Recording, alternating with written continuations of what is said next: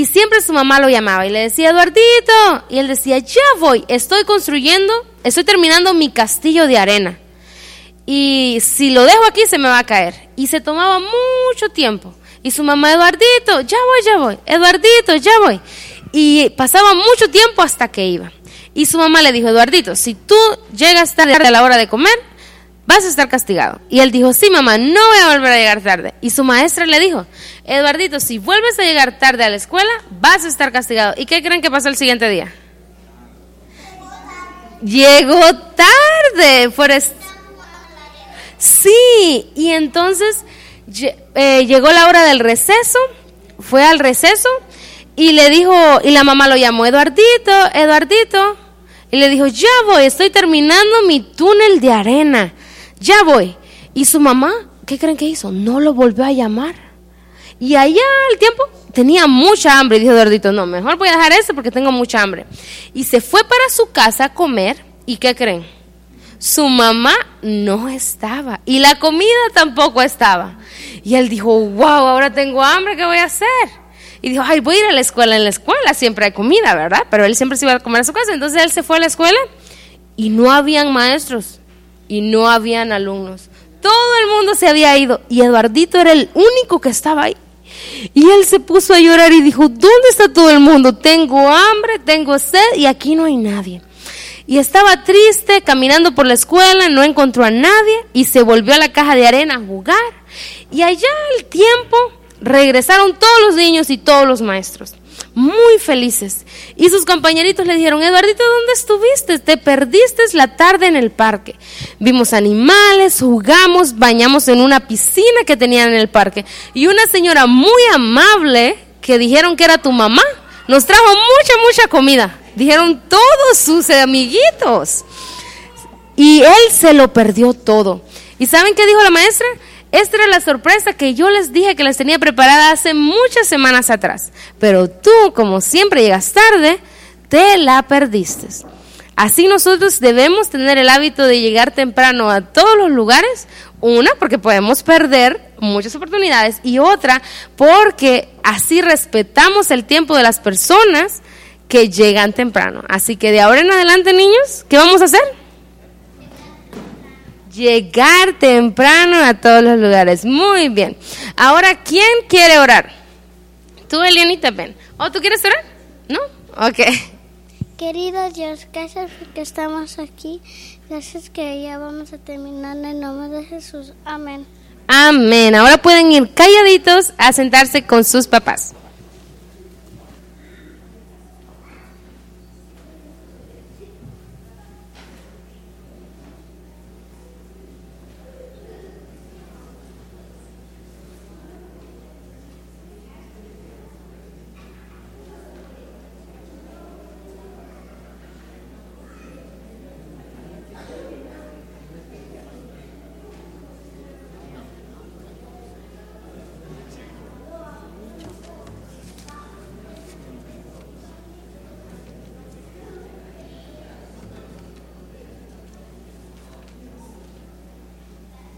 Lectura bíblica se encuentra en Juan 19, 17 al 18.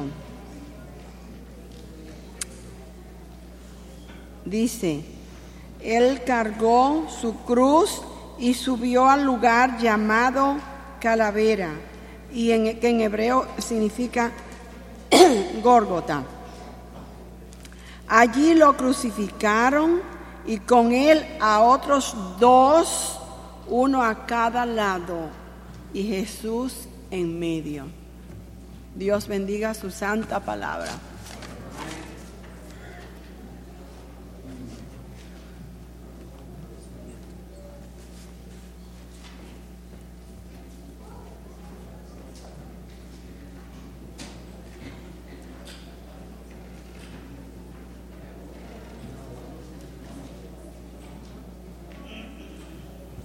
Uno, dos, uno, dos. ¿Cuánto me escuchan? Uno, dos. ¿Cómo están todos? Creo que el sonido tiene como mucho eco. Si puede graduarlo, por favor. Me siento un poco El timbre de mi voz no se siente bien. Para mí es un gusto en esta mañana estar delante de ustedes. Hay muchos amigos a los cuales yo invité y hoy están aquí presentes. Quisiera mencionar sus nombres. Ahí está Yané, sus hijos, Gerson, sus, sus nietos y sus hijos están aquí. También está su esposa. Ahí está Ávila. Así que muchas gracias por haber venido aquí a estar con nosotros. Todavía no me siento cómodo, Rubén, con el micrófono. Sí, sí. Así que hay otros amigos que también nos acompañan. Aquí está Joel, mi tocayo. ¿Cuántos conocen a Joel? Joel, mi tocayo. Así que ya está Joel, una bella persona. Uno por uno. Aquí está mi amiga Mabel. Mabel, ponte de pie. Para los que no conozcan a Mabel, ella es Mabel. Ella es colombiana, de pura cepa. Aquí está la mamá de Randy. ¿Cuál es? Rosa. Bienvenida nuevamente a su casa, a su iglesia. Tenemos más visitas por acá. Aquí su nombre, por favor. Efraín, Dios te bendiga. Que te sienta como en la casa de Dios.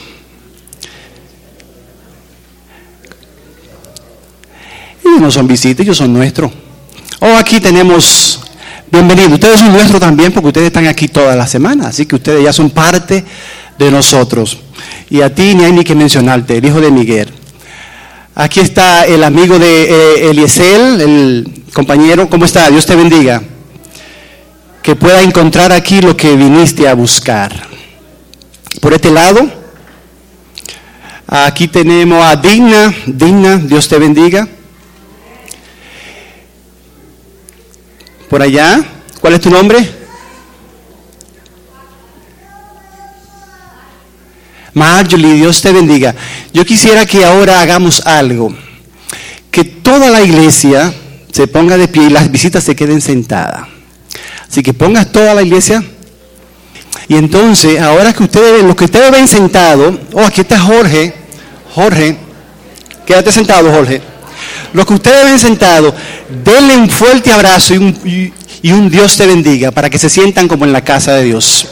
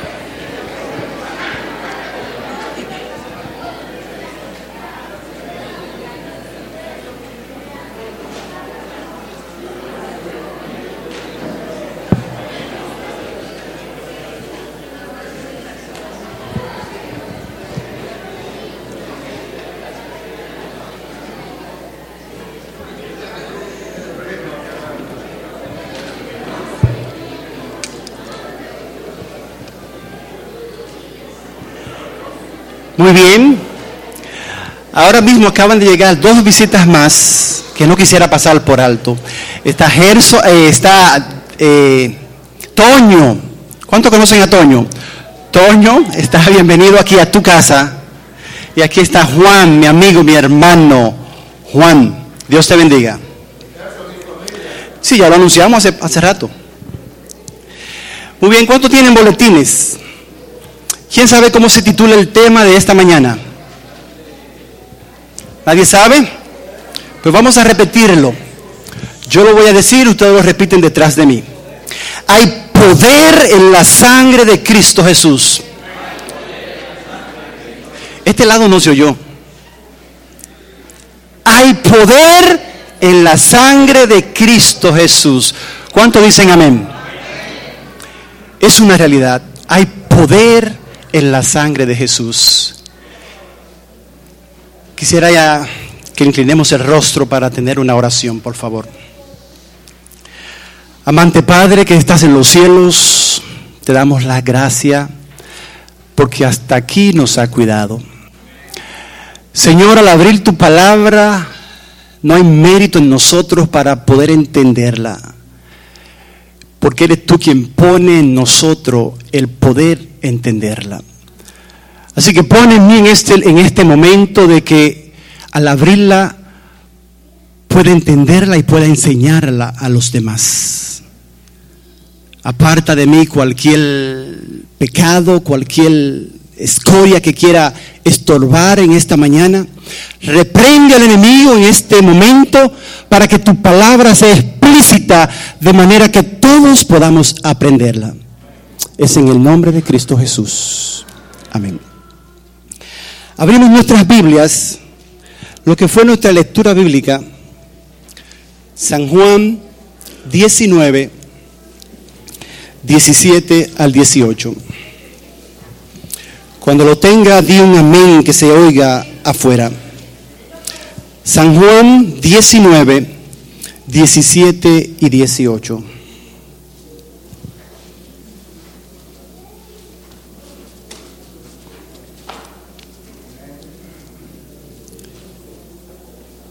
Y dice la palabra de Dios de la siguiente manera.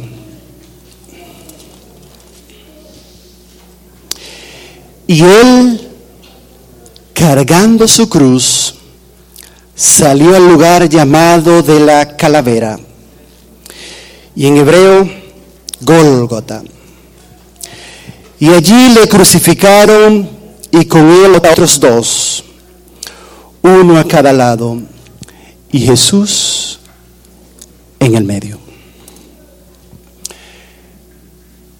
La primera pregunta que yo quisiera hacer en esta mañana es, ¿por qué Jesús tuvo que morir de esa manera? ¿Por qué Jesús tuvo que morir crucificado, golpeado, lacerado? ¿No habría otra manera más decente de morir? Porque si él tenía que morir, habría otras muchas maneras de morir. Pero ¿por qué tenía que morir de la manera en que Jesús murió? Esa es la primera pregunta que hacemos en esta mañana. Y recuerden que la muerte de Jesús estuvo prediseñada, estuvo predicha miles y miles de años atrás. El mismo apóstol Pedro lo dice en su, en su carta. Jesús debía morir de esa manera. ¿Por qué? Y lo segundo que quiero decir en esta mañana es que el propio diablo, el mismo Satanás, no quería que Jesús muriese en la cruz. El mismo Satanás e incluso intentó evitarlo. ¿Cuántos recuerdan el primer intento que tuvo Satanás para que Jesús no llegase a la cruz?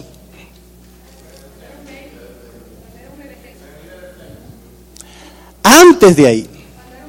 Recuerden que cuando María, la madre de Jesús,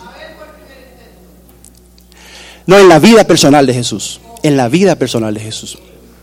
Recuerden que cuando la madre de Jesús, María, estaba embarazada, ya a punto de dar a luz, se dio un decreto y el decreto fue que todos debían ser empadronados y que cada uno debía ser contado. Y se dio una orden de que todos que no eran de ahí debían trasladarse al lugar de su nacimiento. Así que José, que no era de ahí, tuvo que trasladarse hacia Belén de Galilea. Así que María, a punto de dar a luz, embarazada, tuvo que recorrer en un burro, en un pollino, aproximadamente 100 kilómetros. Hoy podemos decir 70 millas, más o menos. Imagínense ustedes, mujeres, ustedes que han tenido bebés y han parido, saben lo delicado que es para una mujer embarazada descender de un tercer o un cuarto piso. Más María tuvo que trasladarse en un burro 100 kilómetros. El diablo intentó no de que Jesús no llegase a la cruz, sino de que no naciera. Y el segundo intento fue cuando Jesús ya tenía dos años. El rey Herodes, instruido por el mismo diablo, mandó a matar a todos los niños de dos años para abajo. Luego, más adelante, en San Juan 8:59, quisieron apedrear a Jesús. Y en Juan 10:39 quisieron tirarlo por un derrico.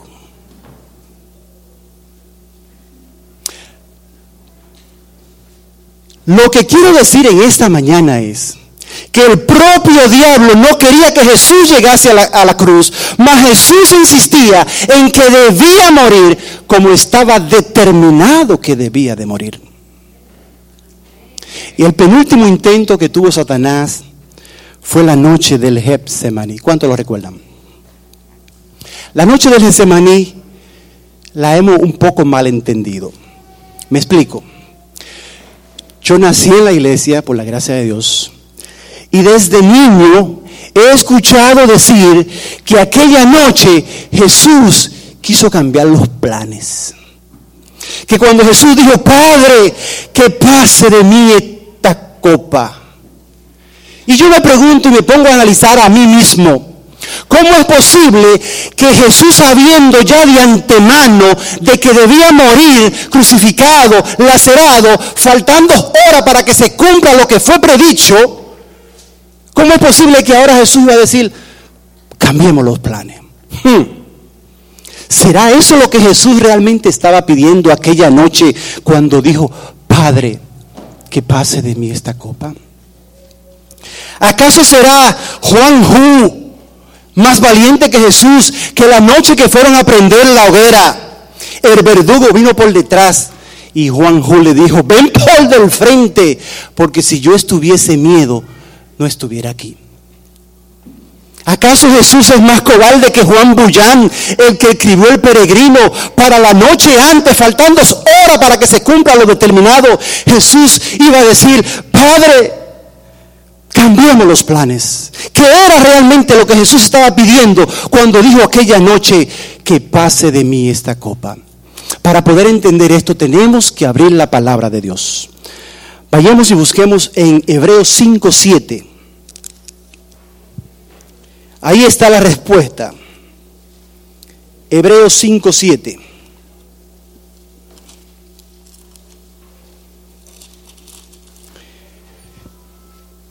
Cristo en los días de su carne, ofreciendo ruegos y súplicas con gran clamor y lágrimas, aquel que podía librarlo de qué? Mas no fue librado de la muerte del día siguiente, sino fue librado de la muerte de esa noche que el diablo quería matar a Jesús aquella noche del Getsemaní. Por eso su torrente sanguíneo se dispara y empieza a sudar qué? Porque el diablo quería matarlo. Pero dice el libro de Hebreo que sus ruegos fueron oídos y fue librado de la muerte que el diablo tenía preparado, mas no de la muerte del día siguiente. Aquella noche, después de haber sucedido aquello, dice que Jesús levanta a sus discípulos y le dice la siguiente palabra, levántense, ha llegado la hora. Desde que dijo así, viene una turba, gente con palo, espada, gente dirigida por el mismo diablo. Y Jesús le dice a ellos, ¿a quién buscáis? Y ellos responden, a Jesús el Nazareno. Y Jesús contestó, yo soy. Cuando Jesús dijo, yo soy, dice la palabra de Dios, ustedes pueden leerlo, que todos cayeron al suelo. La turba, ¿no? Los discípulos se quedaron despiertos. La turba cayó al suelo. Luego más tarde se levantan y otra vez le hacen la misma pregunta, ¿a quién buscáis? Y Jesús dijo, aquí yo estoy. Así que agarran a Jesús, lo llevan ante Anat y Caifás, que eran los sumos sacerdotes de aquel entonces, Y allá uno de los Caifás empieza a interrogar a Jesús. Y Jesús le responde. Y uno de los alguaciles de, de, de, de le dio una bofetada a Jesús. Y Jesús le dice, pero ¿por qué me pega? Si no he dicho nada malo. Luego, la turba agarra a Jesús, lo llevan donde Pilato. Pilato le lo manda a azotar y le dieron 40 latigazos menos uno. ¿Cuántos son? 39 latigazos. Y la manera que los romanos castigaban es algo particular. Me explico. Recuerden que los romanos eran un imperio como cruel, sanguinario, era como el hierro, duro. Ellos cuando iban a castigar, a castigar con el látigo, ellos trataban de no dar en el mismo lugar. Así que nos imaginamos la espalda de Jesús. Entonces cuando ellos alaban el látigo, el látigo traía la piel con todo y sangre. Y ellos trataban de no dar en el mismo sitio. Así que imaginémonos la espalda de Jesús lacerada, golpeada en toda la espalda. No sabemos, parece que el látigo tenía una, punta o algo, pero cuando ellos alaban, venía la sangre con todo.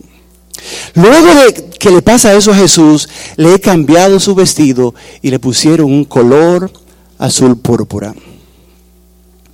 Lo llevan donde Herodes. Y en el camino le van golpeando con una caña, lo van golpeando. Y Jesús sangrando, golpeando, sangrando.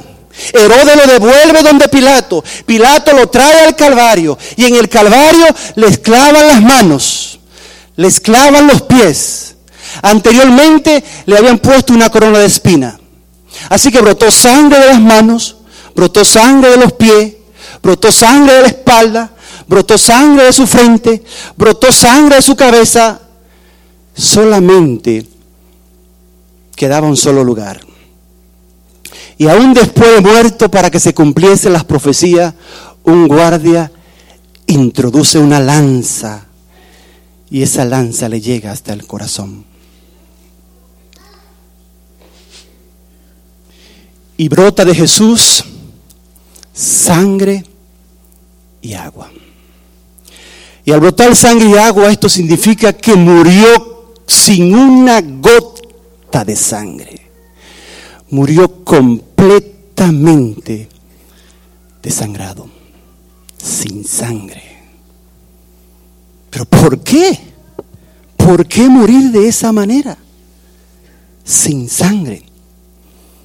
Para poder entender esto, tenemos que abrir la palabra de Dios. Invito a todos a buscar a Génesis 9:4.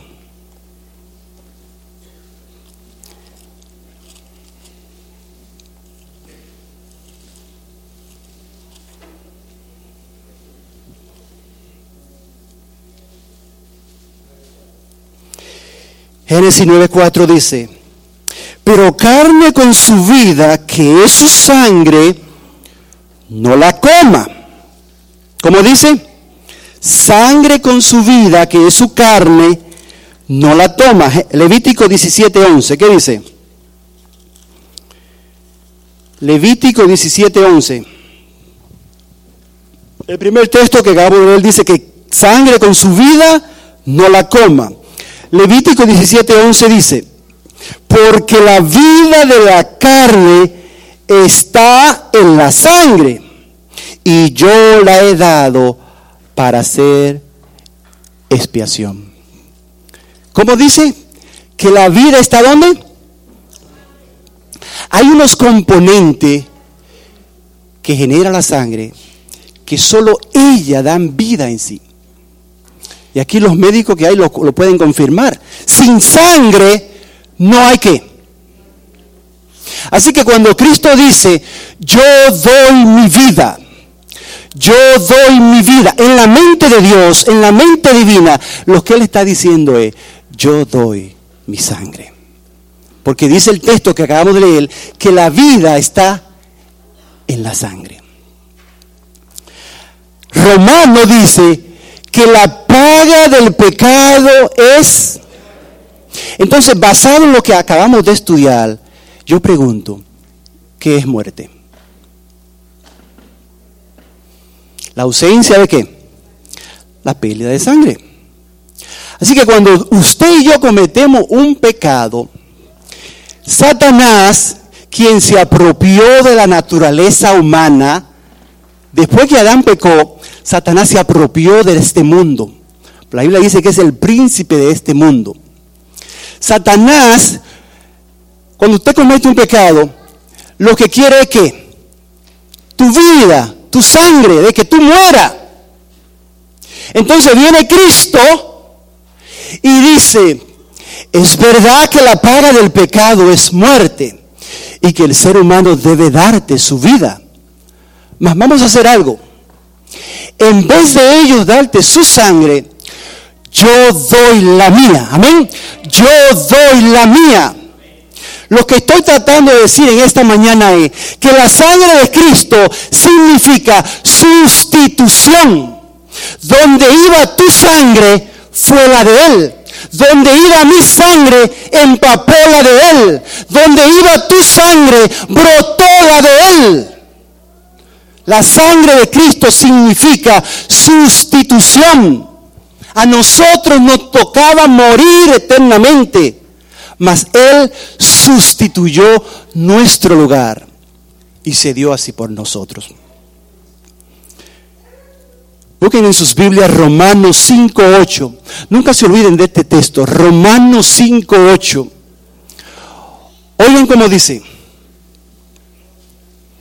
Mas Dios muestra su amor para con nosotros, que aún siendo pecadores, Cristo murió por nosotros. Amén. Pero lo lindo de este texto está en el 9. ¿Quién puede leerme el 9?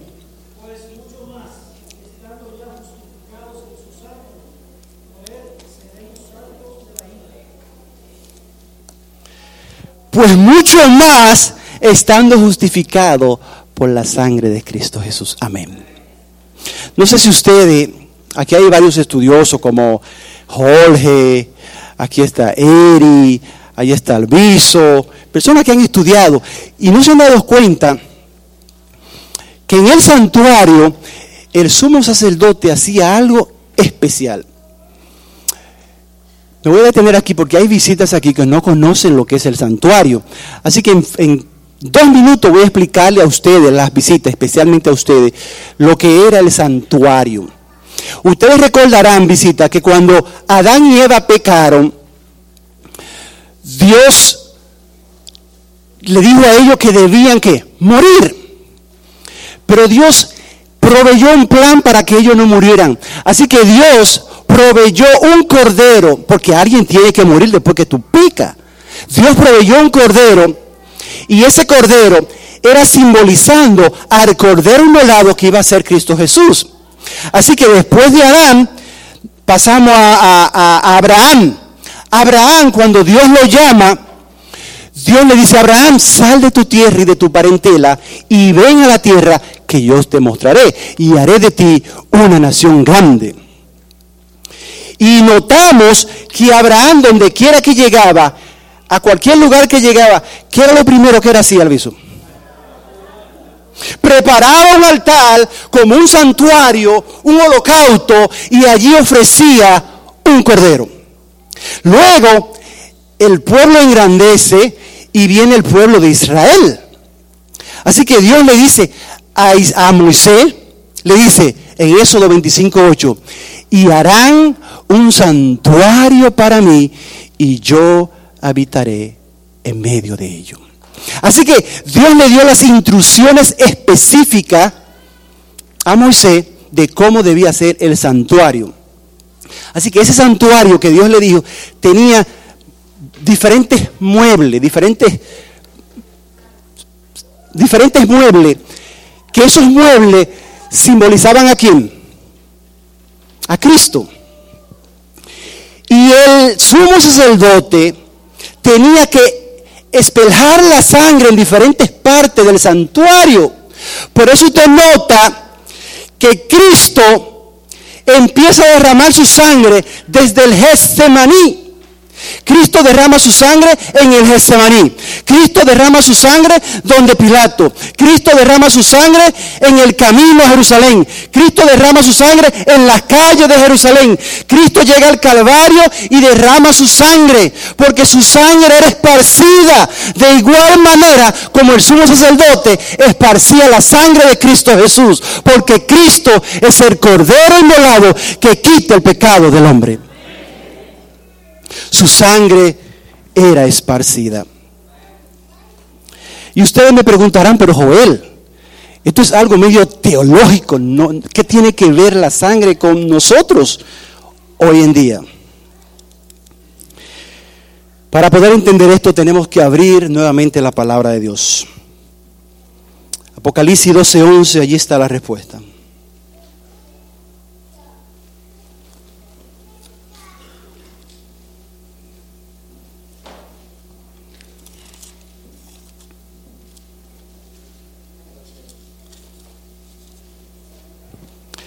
Apocalipsis 12:11 dice, y ellos le han vencido por medio de la sangre del cordero y de la palabra del testimonio de ellos, y no menospreciaron sus vidas hasta la muerte. Mas ellos le han vencido. No sé si ustedes han notado, pero si usted abre la Biblia desde Génesis hasta el Apocalipsis, usted notará que donde quiera que hay, una, que hay sangre, allí hay una victoria. Dios derrama sangre por medio de un cordero en Génesis. Dios le dice al pueblo de Israel, si no hay sangre en el interior de la puerta, la muerte qué? Va a entrar. Si usted analiza donde quiera que usted ve sangre, allí hay un aplatamiento del diablo, una derrota de Satanás. Porque solamente por medio de la sangre de Jesús es que el enemigo es vencido. Yo no sé si el enemigo en esta ocasión, a ti o a mí, nos tiene pisoteado, nos tiene subyugado y estamos pasando por una situación que realmente nosotros no podemos vencerla. La clave está por medio de la sangre de Cristo. ¿Será que tú estás pasando por un problema, algún pecado que no te deja vivir, que no te deja avanzar, porque tú te sientes mal? El enemigo es astuto y pone en tu mente, mira, ¿para qué tú vas a la iglesia? Si tú estás mal, ¿cómo tú vas para la iglesia así? Eso lo hace el enemigo para desanimarnos y, y para que nosotros nos mantengamos, nos mantengamos en el suelo allí y él pisoteándonos. Pero si nosotros hacemos caso a lo que dice la palabra de Dios, que nosotros podemos vencerlo por medio de la sangre del cordero. Es necesario, mi queridos hermanos, de que tú y yo aprendamos a utilizar esa alma. ¿Sabe que a veces hablamos de la sangre, pero por arribita? Casi no se habla de la sangre de Jesús. No se menciona, no se le da la importancia de ese poder que Él nos ha dado para que nosotros lo utilicemos en estos días, ahora hasta que Cristo venga.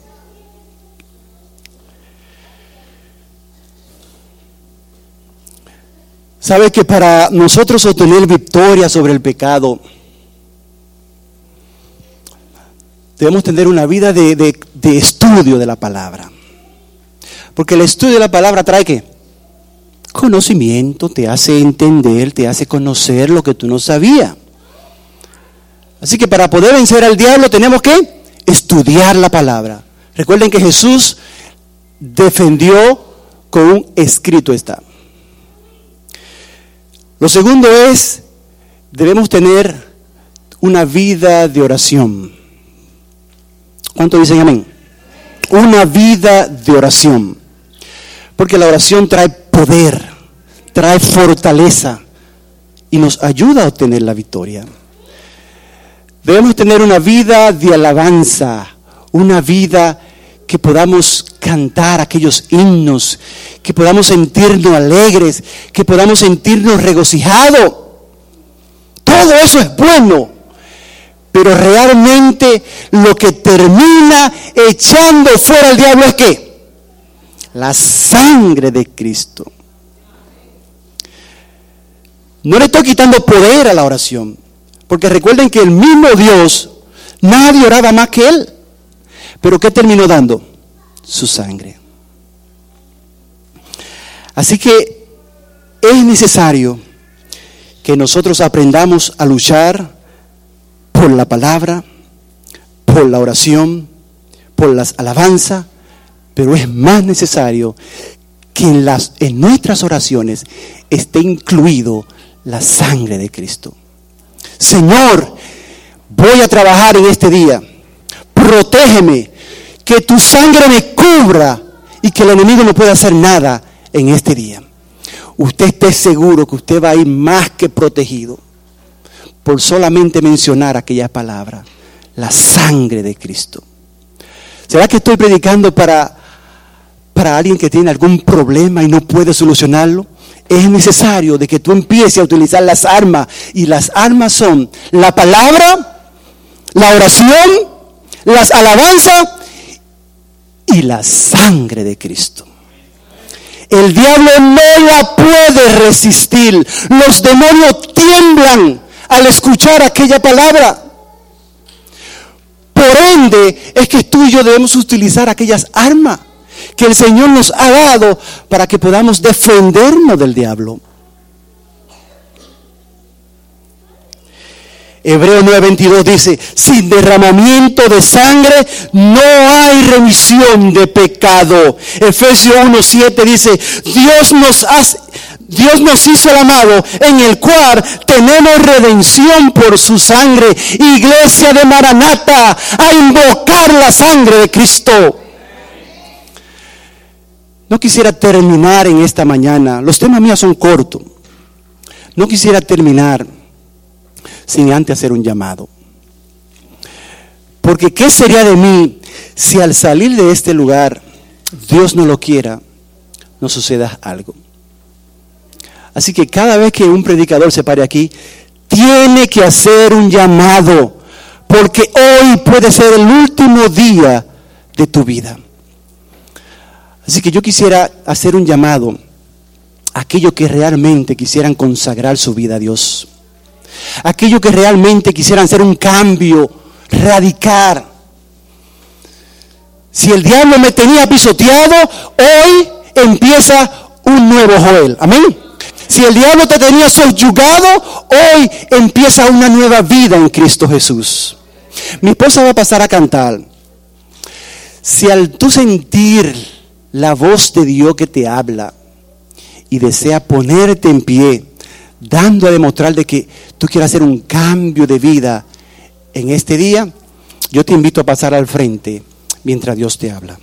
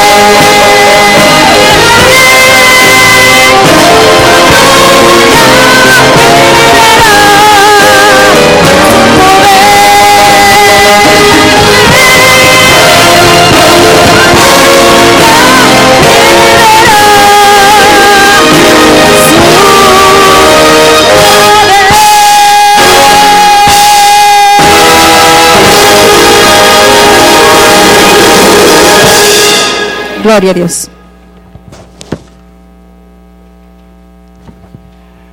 Me imagino que muchos dirán, pero Joel, ya no hay sangre. ¿De qué sangre? Hace dos mil años que sucedió aquello. Es poner la fe que lo que sucedió aquel día es real hoy en nosotros. ¿Ustedes saben cómo vendrá Jesús por segunda vez a buscarnos? ¿Quién sabe? El libro de Apocalipsis 19:13 dice que vendrá teñido en qué? Con una ropa teñida en qué? viene con una ropa teñida en sangre, porque viene a darle la última tocada al diablo. Amén. El diablo está derrotado. Si usted lo cree y desea hacer un cambio con Dios, puede ponerse en pie allá donde usted está también, para que juntos terminemos con una oración. Eterno Padres, alabado, bendecido sea tu nombre. Te damos las gracias, Señor, porque hoy hemos entendido de que el diablo está derrotado. Ya no tiene parte que ver nosotros. Cualquier problema, se lo entregamos a ti, Señor, para que tú seas tú quien solucione nuestros problemas. Pon en nosotros el deseo, Señor, de buscarte cada mañana, de orar con fervor y decir, sangre, cubre mi familia, sangre de Cristo, cubre mis hijos, cubre mi esposa, mi trabajo. Oh Señor, que la sangre de Cristo cubra este mundo que está lleno de pecado. Permite que te busquemos ahora que es tiempo de oportunidad. Hoy es el día de salvación. Gracias Padre, en el nombre de Jesús. Amén. Dios les bendiga.